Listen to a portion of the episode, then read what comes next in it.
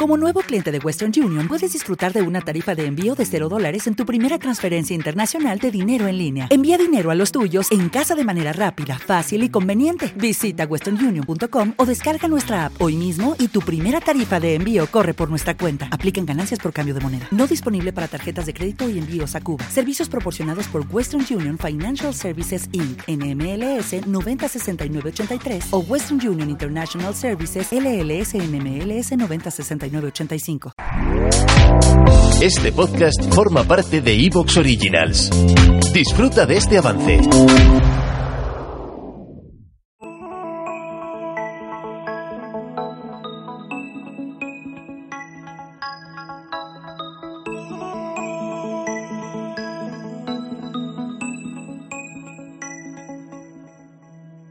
Bienvenidos al segundo especial de verano de Astro Bitácora, porque como ya os contaba la semana pasada, estoy de periodo vacacional y por tanto este programa y el de la semana que viene van a ser en formato más breve, porque no quiero que falte contenido del podcast, aunque esté de vacaciones. Y hay que decir que además esta semana no solo tenéis este programa, también hay un programa para mecenas, también de unos 30 minutos de duración aproximadamente, entre 20 y 30 minutos, y que lo he publicado a la vez, así que lo podéis escuchar también. Y como decía en el programa de la semana pasada, lo que quiero aprovechar en esta ocasión es para hablar de esos temas que a lo mejor no son lo suficientemente extensos como para meterlos en el podcast normal, en un programa normal de Asobitácora, pero que me sirven pues para poder hacer estas versiones más resumidas y decía la semana pasada, espero que sea de unos 20 minutos, al final dura más de 25 minutos y por tanto voy a ser más realista. Espero que se quede en torno a la media hora. Estará cerca de la media hora. La intención es que dure más o menos como el programa de la semana pasada. Y en esta ocasión lo que quiero es hablar de los movimientos que describe la Tierra a lo largo de su órbita, a lo largo del tiempo, porque hay algo que se llama los ciclos de Milankovitch también, que quizás hayáis oído alguna vez, que algunos utilizan para justificar que en realidad el calentamiento global no es algo que pueda ser parte de la actividad humana, sino que podría deberse a los ciclos de la Tierra, a los movimientos de la Tierra.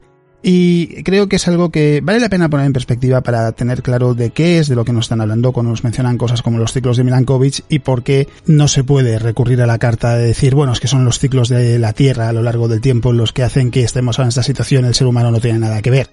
La mayoría de la sociedad diría que lo tiene claro, que las evidencias que indican que es cosa del ser humano están más que claras, pero es verdad que eso no quiere decir que no se pueda hablar de que son, por ejemplo, cosas como los ciclos de Milankovitch. Así que en este programa lo que vamos a hacer es hablar de qué sucede con la Tierra a lo largo del tiempo, de qué movimientos se escribe y en cuánto tiempo tienen lugar. Así que vamos a ponernos manos a la obra.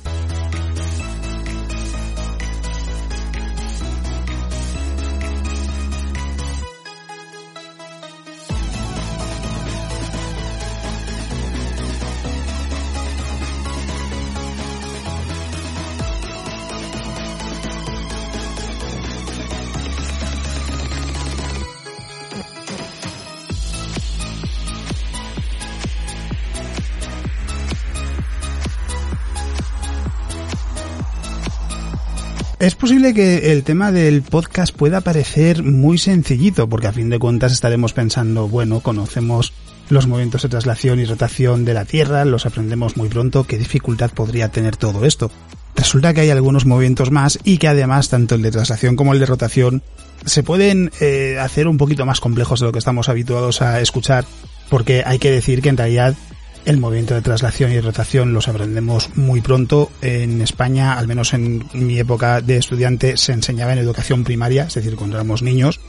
Pero hay que decir que en realidad eh, nos quedamos en la definición más superficial, porque lo cierto es que ¿Qué es el movimiento de traslación? Esto sí lo sabe todo el mundo. La traslación es el movimiento de la Tierra a lo largo de su órbita alrededor del Sol. Esto no parece tener mucha más complicación. Sin embargo, lo que tenemos que decir es que la Tierra tarda 365 días, 5 horas, 48 minutos y 45 segundos en dar una vuelta alrededor del Sol.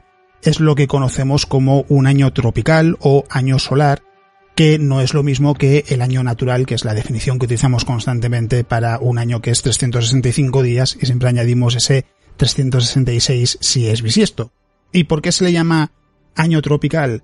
Porque es el tiempo que transcurre hasta que se repite una estación y en el calendario natural lo que hacemos es redondear a 365 días y cada cuatro años añadimos un año bisiesto a menos que el año sea divisible entre 100 y no entre 400. Por ejemplo, se añade en el año 1700, por poner un ejemplo.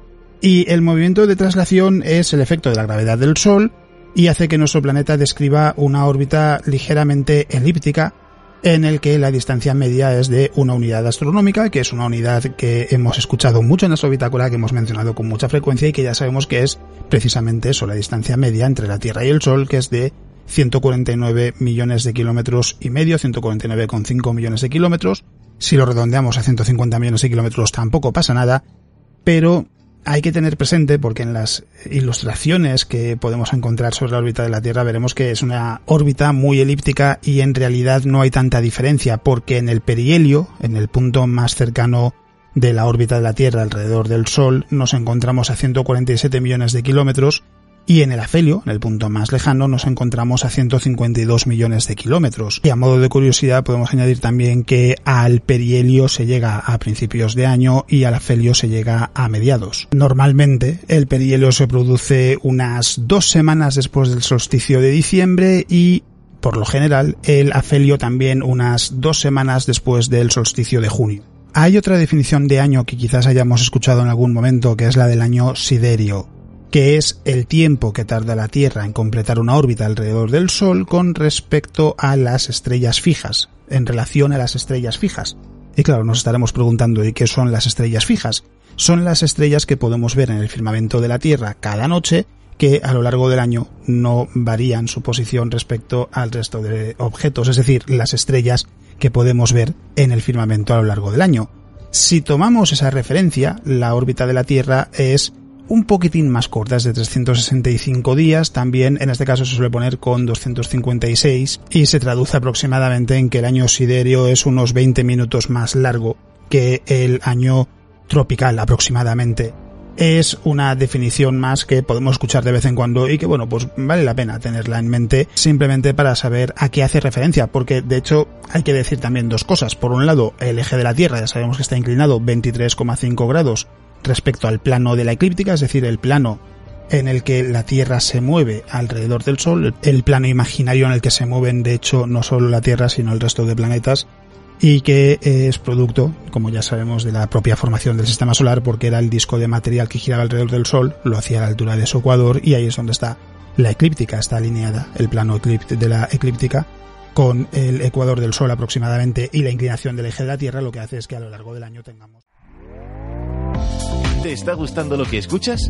Este podcast forma parte de Evox Originals y puedes escucharlo completo y gratis desde la aplicación de Evox. Instálala desde tu store y suscríbete a él para no perderte ningún episodio.